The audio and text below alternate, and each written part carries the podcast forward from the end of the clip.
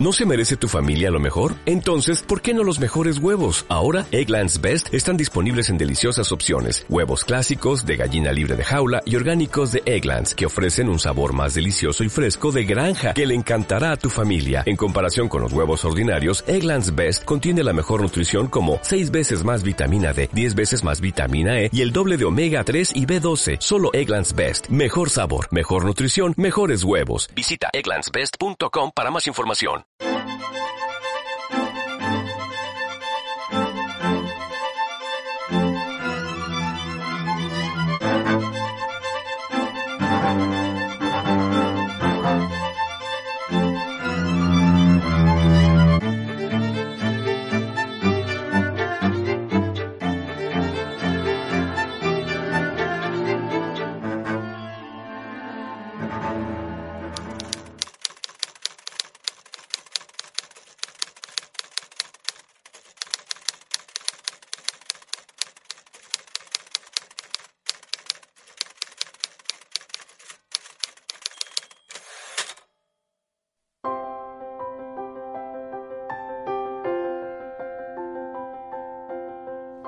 Gracias al ciclo de conferencias organizado por el canal Mi Tierra Televisión, tengo la oportunidad de trasladarles algunas reflexiones sobre la represión en la guerra civil ejercida aquí en nuestras islas, en las Islas Canarias.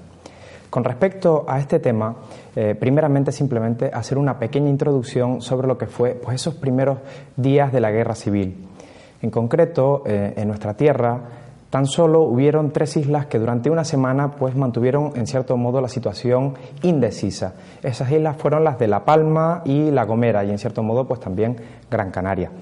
El resto de las islas, eh, los conflictos pues, fueron muchísimo más localizados y menores eh, tanto en su dimensión como en su eh, duración temporal.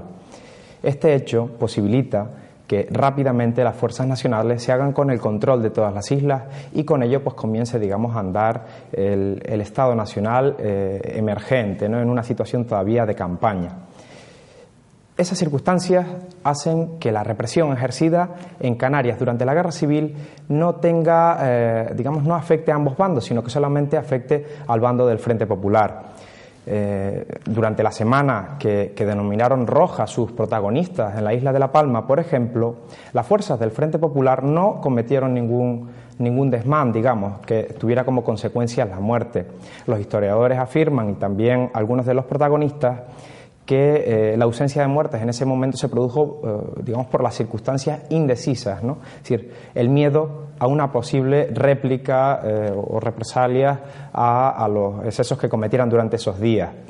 De hecho, mm, así se, parlamentó entre los representantes del Frente Popular y los representantes de, de, la zona, digamos, nacional, que en ese momento todavía no se había definido. Es decir, llegaron a ese acuerdo, por lo menos en la isla de La Palma, en que eh, pues no se eh, dirimirían digamos, digamos, cuestiones personales o políticas durante esa semana.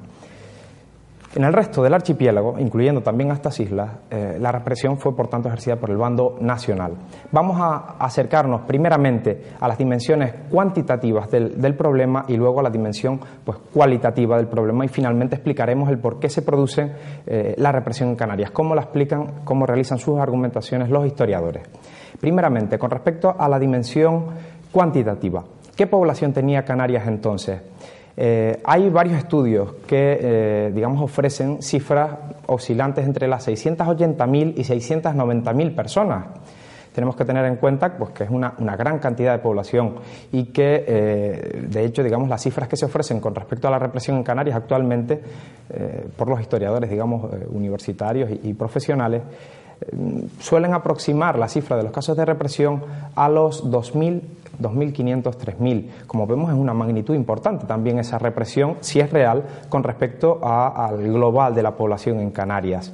Aún así, tenemos que precisar que, eh, o añadir, digamos, que en las islas de, la, de Lanzarote, El Hierro y Fuerteventura no hay casos de represión. Por tanto, esos, eh, esa cifra, digamos, que ofrecen los historiadores, se concentrarían en las islas capitalinas y en La Palma y eh, La Gomera.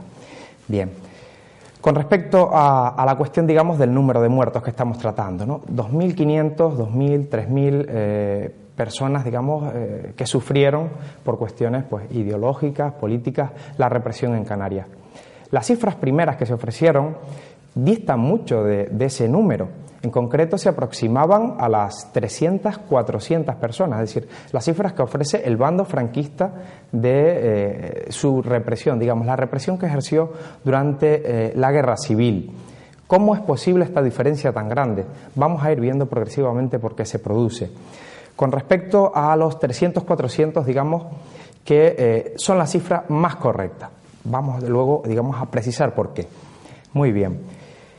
Y eh, con respecto a la magnitud mayor, los 3.000, veremos que no existe la manera eh, de contrastar que se hayan producido, digamos, en las islas una, mm, una cifra tan elevada de, de, muertos. Los muertos no aparecen, lo escribirán los propios historiadores. ¿Por qué no aparecen? Realmente no existen documentos, dicen algunos, no dejaron testimonio de esa represión, eh, se hicieron desaparecer los cadáveres y por tanto no quedan, no quedan rastros. Eso sería algo completamente excepcional dentro del proceder del bando nacional, en otros lugares, incluso en la propia Canarias, porque, digamos, eran conscientes de que la represión que realizaban se eh, sometía, digamos, al orden es decir, estaba justificada, o por lo menos ellos consideraban que estaba justificada. Luego procedían conforme a justicia, en la mayoría de los casos, es decir, lo dejaban por escrito, tanto en nuestras islas como en el resto del país. Por tanto, digamos que sería algo excepcional, que hubieran borrado las pruebas, ¿no? para no dejar muestra de esa represión. Muy bien. Eh, tenemos que también tener en cuenta otra cuestión. ¿A quiénes contamos como represaliados? si nos limitamos simplemente a la represión ejercida en nuestras islas, veremos que el problema tiene, eh, digamos ya, unas explicaciones. Si nos limitamos a los canarios, tiene otras consecuencias. Y si incluimos no solo a los canarios, sino a los peninsulares o a aquellos que eh, transitaron o tuvieron alguna relación con nuestro archipiélago, tiene otra explicación distinta. Y también las magnitudes varían, porque no es lo mismo contar solamente a los canarios, a los que vivían en Canarias o al, conjunto, digamos, es decir, aquellos que vivieron y que tuvieron alguna relación con, eh, con nuestras islas. Si simplemente nos limitamos a aquellos que eh, vivieron en Canarias, es decir, que padecieron represión en Canarias, el problema se explica de forma muy sencilla. El bando franquista, tal como dijera el, antepasado del Fidio Alonso, es decir, que llevaba el mismo nombre, el Fidio Alonso Rodríguez, el bando franquista era un bando de canallas que eh, se limitaron, digamos, a matar, a ejecutar venganzas personales, políticas, etcétera, sin que hubiera ninguna reacción en su contra y que no tuviera ninguna justificación ese proceder. Claro, si tenemos en cuenta también las eh, víctimas, digamos, canarias fuera de las islas, el problema adquiere otra dimensión. Y, eh, curiosamente, nos ayuda a comprender mejor la guerra civil, esa dimensión. ¿Por qué? Porque también eh, habría víctimas del bando nacional, entonces. Es decir, nos daría un contrapeso nos daría una explicación, nos introduciría dentro de la explicación de la represión y de la guerra civil en Canarias el contexto general. Porque la represión no es un fenómeno, digamos, que solo se produjera en nuestra guerra civil, que solo afectara a los canarios. Tenemos que tener en cuenta que eh, pues desde toda la historia podemos centrarnos incluso en el siglo XIX, las guerras carlistas y eh, contra los liberales, la represión era un fenómeno cotidiano que afectaba tanto a, digamos, a las personas de un bando como a las de otro. No se hacían prisioneros. Si nos acercamos a otros conflictos sucedidos durante el siglo XX, también vemos que las magnitudes son increíbles, es decir, dimensiones que exceden en mucho a las eh, de la guerra civil española y a las propias, lógicamente, de nuestro archipiélago. Si eh, explicamos el problema simplemente mirando a estas islas en las que vivimos, estamos desenfocando completamente la guerra civil. Sería lo mismo que tratar de explicar la propia guerra civil simplemente eh, observando nuestras islas. ¿Por qué? Pues simplemente ya tendríamos una explicación que nos dice que hay unos señores, eh, los militares del, de, nacionales que rápidamente ejercen digamos, su superioridad, controlan las islas y muestran su valor militar, mientras que hay otros señores que no fueron capaces de defender una situación. Serían unos malísimos militares, unos malísimos jefes que contaban con la fuerza y no supieron defender la legalidad, esa legalidad que decían defender. ¿no? Y, eh, digamos, tampoco supieron dar después una réplica sería desenfocar completamente la guerra civil. Decir, dentro del bando del Frente Popular existían militares brillantes, por supuesto. Estaríamos, digamos, distorsionando esa realidad. Pues si nos centramos simplemente en la represión ejercida en Canarias, vemos que también desenfocamos esa realidad. Contar, digamos, a los canarios en general nos ayuda, digamos, a entender mejor el problema y a generar no división, que es lo que se pretende cuando se estudia este problema, sino comprensión Es decir, es un problema que afecta a la sociedad en general, no solamente a aquellos que estaban marcados por una ideología, sino que afecta, digamos, a todas las clases sociales, a aquellos que eh, tienen unas ideas, que tienen otras ideas eh, políticas. Luego habría otro eh, factor a la hora de tener en cuenta, digamos, lo que es la represión en la guerra la distribución de las cifras a lo largo de la contienda. Se concentran concretamente en los primeros meses de la guerra. No es lo mismo, digamos, la represión ejercida en el año 39 y posteriores, es decir, una vez se ha acabado la guerra civil, que la represión ejercida durante la guerra civil. En esos tres años se están percibiendo constantemente los fenómenos que acaecen más allá de nuestras islas, es decir, lo que sucede en Sevilla, lo que sucede en Madrid en concreto, ¿no? Un lugar donde tantos canarios eh, fallecieron durante la guerra, pues como consecuencia de, de vivir en este, en este lugar. Tenemos que eh, tener en cuenta también, digamos, la dimensión cualitativa del fenómeno. Si nos aproximamos a esta dimensión, tenemos que tocar aspectos como los campos de concentración, o llamados campos de concentración, los barcos prisión, las condiciones en esos lugares. Vamos a ir progresivamente aproximándonos. Si eh, nos referimos a los campos de concentración, con esa expresión ya se quiere introducir cierto valor en lo que allí se produjo. Siempre asociamos esa expresión a lo que acaece en Alemania durante la Segunda Guerra Mundial, lugares como Gusen, Mauthausen, donde fallecen una cantidad enorme de, personas, en especial judíos, como tantas veces se nos hace eh, tener presente. Es más, de hecho, nuestro gobierno de Canarias incluye en su página web, cuando habla de la guerra civil y de la represión que allí, que allí sucede, listas de canarios detenidos en los campos alemanes. Y eso no es casual, es decir, se pretende establecer un paralelismo entre lo que sucede en Alemania y lo que sucede en nuestras islas, nuevamente desenfocando el problema. Si tenemos en cuenta las narraciones de los presos, es decir, que nos dan, digamos, nos hacen vivir eh, en cierto modo lo que allí acaeció, vemos que la realidad es bastante distinta. Aquí no hay ni cámaras de gas, por supuesto, ni, otro tipo de mecanismos que eh, conlleven, digamos, la supresión en masa de, la población.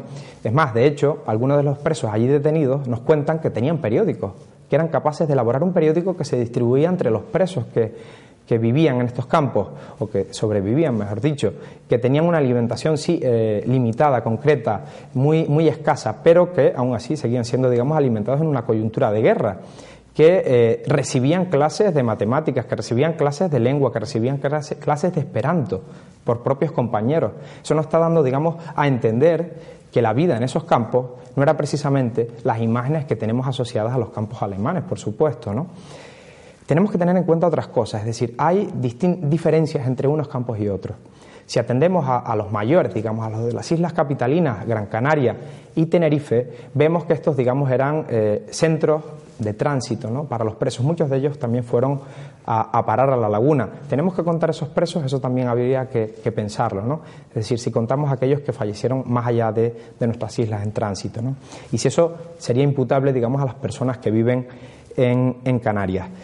Bien, en concreto, esos campos estaban situados en los salones de, de Faifes, en, Santa Cruz y en Gran Canaria, en la isleta. En, el resto de las islas y en estas islas también existían campos menores, lugares donde se eh, recluía pues, provisionalmente a, aquellos desafectos al régimen. Bien, luego habría otro lugar que también se ha tratado de, eh, digamos, mm, utilizar eh, ideológicamente. Los barcos prisión. ¿Qué son los barcos prisión? El archipiélago flotante del puerto de Santa Cruz de Tenerife. Esos barcos, digamos, serían el lugar de reclusión para un buen número de presos y servirían para proteger el puerto de Santa Cruz de cualquier ataque, digamos, extranjero que tratara de, tomarlo. En concreto, pues serían siete, siete, barcos, Santa Rosa de Lima, etcétera, donde también circulaban periódicos, curiosamente, como recogen algunos de estos presos. Eh, también, digamos, eh, recibían pues, una alimentación adecuada al tiempo de guerra, lógicamente, es decir, que no existía una presión, eh, una presión policial, digamos, una presión represiva en estos, en estos lugares, tanto los campos de concentración como los barcos prisión. De hecho, se muestra como algo excepcional de Canarias en los escritos de, de, nuestros historiadores, es decir, como si fuera algo que afecta especialmente a Canarias y que muestra, digamos, una crueldad especial en nuestro archipiélago. No es así. Sabemos muy bien que eh, el bando nacional, los nacionales, utilizaron este sistema en otros lugares de, toda la península.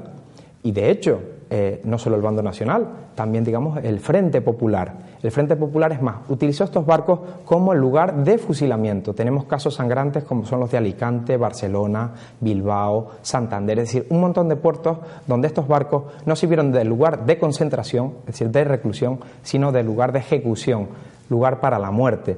Y eso no debemos olvidarlo. Es decir, si tratamos de distorsionar el problema simplemente mirando a Canarias, nos daremos cuenta de que estamos olvidando buena parte del fenómeno. ¿Por qué lo hacemos? Esa será, digamos, la parte final de, nuestra charla. Tenemos que atender también a, eh, digamos, a ese por qué, a por qué se produce la represión en las islas. Hay varios niveles de explicación. En concreto, los historiadores, mm, atinadamente el profesor Osvaldo Brito, nos habla de eh, los focos de resistencia, en primer lugar, sería el, fenómeno más eh, importante a la hora de la represión. Luego, las cuestiones, digamos, eh, ideológicas y, finalmente, las cuestiones que tienen que ver con una motivación, digamos, práctica. Es decir, estamos en una situación de guerra, es necesario asegurar la retaguardia y por tanto habrá buena parte de la represión que tenga pues esa eh, circunstancia, ¿no? es decir, se producen por estas motivaciones. En concreto veamos por partes estos asuntos, ¿no? los focos de resistencia. De hecho, son los lugares donde más represión se ejerce, es decir, la mayoría de los casos de represión eh, tienen como motivación la resistencia a la sublevación. Esos serían los casos de La Palma, los casos de eh, Gran Canaria, los casos de Tenerife o de La Gomera aquellos lugares donde se produjo una resistencia a eh, la voluntad de los militares eh, nacionales, pues sufrieron las consecuencias. No solo esa resistencia momentánea el día 18 eh, de julio y en la semana siguiente, sino también en otros momentos del conflicto, es decir, tratar de darle la vuelta a, a, la situación política de Canarias, es decir, involucionar y volver a la situación del Frente Popular. Hubieron casos en Tenerife y también en Gran Canaria que motivaron, pues, digamos, la, eh, la represión sobre estas, sobre estas personas, es decir, que tenían una motivación eh, justificada en esa resistencia. ¿no?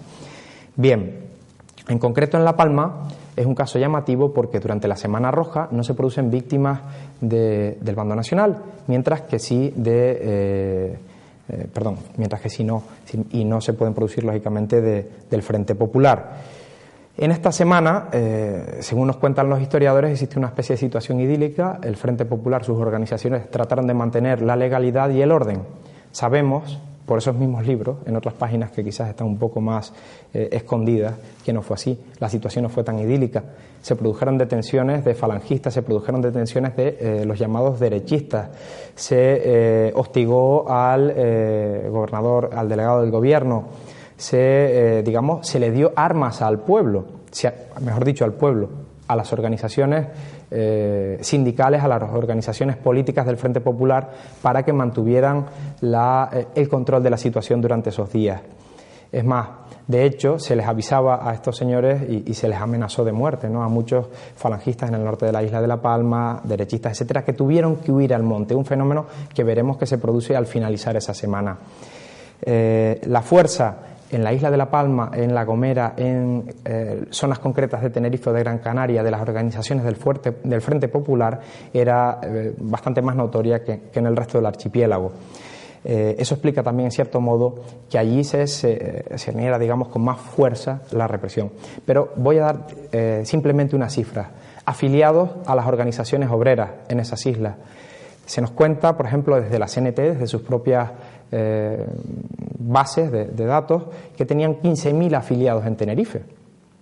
Es decir, la, represión, por tanto, no afecta solamente a la CNT, sino que ya, digamos, nos da una dimensión de que, no afectó por completo, no se eliminaron esas organizaciones obreras ni a sus miembros. Tenemos también, por otro lado, que eh, la UGT afirma que en, en Gran Canaria tenían aproximadamente también pues, una cifra semejante de afiliados, ni mucho menos la represión en Gran Canaria tiene que ver con esas magnitudes. ¿no? Bien, más eh, cuestiones ¿no? con respecto a, eh, digamos, algunas de las islas, ¿no? a La Palma en concreto, o podríamos tratar el caso de Tenerife. Es decir, hay varios acontecimientos a partir del 18 de julio del 36 que motivan también esta represión. Sucesos como los eh, realizados por la CNT, es decir, tratar de controlar la isla tomando las guarniciones militares o zonas del puerto de la Cruz, etcétera. Igualmente en Gran Canaria, los sucesos, que acaecen en el norte, es decir, una resistencia organizada por las organizaciones del Frente, del Frente Popular. Bien, eh, se realizaron procesos judiciales a estas personas, en algunos casos eh, se fusiló directamente una vez se, fueron apresadas, es decir, hay ciertas cuestiones, digamos, que quedaban al margen también de esa, de esa legalidad que contamos. Siguiente punto, la represión política que nombrábamos con anterioridad. Esa represión política realmente fue mínima, si tenemos en cuenta que normalmente la ideología iba aparejada también al hecho de la resistencia en a la sublevación. Es excepcional todo lo contrario, es decir, los principales cabecillas de las organizaciones obreras participaron en la represión, aquellos sufrieron, mejor dicho, sufrieron la represión. Los que, digamos, quedaron al margen, se mantuvieron en sus casas, luego no tuvieron estos procesos represivos ni tampoco de, de depuraciones. ¿no? Bien, casos significativos como el de José Miguel Pérez en La Palma, el diputado eh, Morales en Gran Canaria, etcétera. Fueron los cabecillas, los organizadores de esa resistencia y por tanto sufrieron las eh, consecuencias, es decir, la ideología pareja a esa, a esa resistencia. Siguiente punto, la eh, prevención de un, de un, ataque de las fuerzas del Frente Popular que trataran de invertir la situación de dominio de los nacionales. Canarias era muy importante en la guerra civil. No debemos de olvidar que aquí existía una refinería que posibilitó, pues en cierto modo, que los nacionales ganaran la guerra. Es más, desde el año 27 eh, establecida en Santa Cruz y, abasteció de carburantes a, los nacionales. ¿no? Fue, digamos, un factor estratégico, pero no solo eso, fue un factor estratégico también eh, a raíz de los abastecimientos de alimentos, etcétera, pero también fue un factor estratégico la posesión de Canarias por los nacionales, en concreto por la población. La población fue afín al bando nacional. Es más, fue una de las regiones que más contribuyó humanamente a posibilitar el éxito de la causa nacional. Es decir, realmente, si tratamos de hablar eh, de la guerra en clave canaria, tendríamos que decir que Canarias fue zona nacional y hizo todo lo posible porque venciera la causa nacional. Es decir, esos canarios eran partidarios de una situación de orden, incluso dentro de las organizaciones republicanas o a veces incluso las, las obreras. ¿no? Bien, prevenir un, contragolpe. Bueno, dar un dato más, que es significativo a la hora de entender ese posicionamiento, digamos, de Canarias. Navarra, es decir, la Navarra que es eh, símbolo de la causa nacional, entrega 40.000 hombres al ejército de Franco. Canarias aporta 60.000 personas y eso ya nos da una idea significativa de la importancia de esta tierra y de su solidaridad con el bando nacional. Es más, de hecho, desde los informes elaborados por los anarquistas, destacaban especialmente esa cuestión, es decir, el apoyo humano que tenía en Canarias el bando, nacional. Bien, prevenir un contragolpe. ¿Qué contragolpes? ¿Qué se trató de hacer? Nos indica Alfidio Alonso, aquel eh, personaje diputado que nombrábamos antes, que eh, durante eh, los primeros meses de la guerra el Comité de Antifascistas Canarios en, Madrid trató de organizar una sublevación que, eh, digamos, controlara algunas de las islas y la devolviera al Frente Popular. Pero, eh, como también nos cuenta don Elfidio, se publicó incluso en la prensa de Madrid este hecho, es decir, se anticipó las operaciones que se pretendían, se pretendían realizar, ¿no? es decir, evitando el factor sorpresa, por supuesto. No fue eh, únicamente esa circunstancia. Don Juan Negrín, desde la presidencia del Gobierno, también trató de organizar eh, pues, operaciones semejantes y durante la Segunda Guerra Mundial viene sabido que ingleses y alemanes también trataron de hacerse con algunas de las islas de este archipiélago ¿no? para eh, favorecer a sus fines, ¿no? es decir, defenderse de los alemanes, defenderse de los ingleses, de los aliados en, en otro caso. ¿no? Bien, eh, este hecho, es decir, la organización de, los golpes tratando de invertir la situación, también motivó detenciones y también motivó fusilamiento. Otra de las causas, digamos, de esa represión ejercida por los nacionales, que tuvieron aparejados procesos y tuvieron aparejados, pues, también sus lógicas eh, consecuencias. ¿Qué se trataba con ello? pues también de eh, descabezar al Frente Popular, es decir, a esa posible resistencia que pudiera invertir la situación de dominio en Canarias, ¿no? del bando nacional. Sabemos que eh, no contaron con el apoyo gubernamental, ni siquiera cuando tuvieron al presidente del gobierno, don Juan Negrín, una persona con tanta eh, fortaleza, con tanta autoridad y mando, ¿no? con su proximidad al Partido Comunista, pues no fue capaz de conseguir que se produjera, que se realizara esa operación. ¿Por qué? Tenemos informes mm, de, anarquistas como Vidal Aravid que cuentan, digamos, que, Canarias era plaza segura de la zona nacional. Es decir, era completamente un territorio, digamos, entregado a la causa nacional. Eh, nos cuentan los historiadores eh, canarios que eh, muchos fueron los soldados que marcharon obligados al frente. Mm, los procesos posteriores, es decir, por haberse pasado de bando, no dan muestra de esa,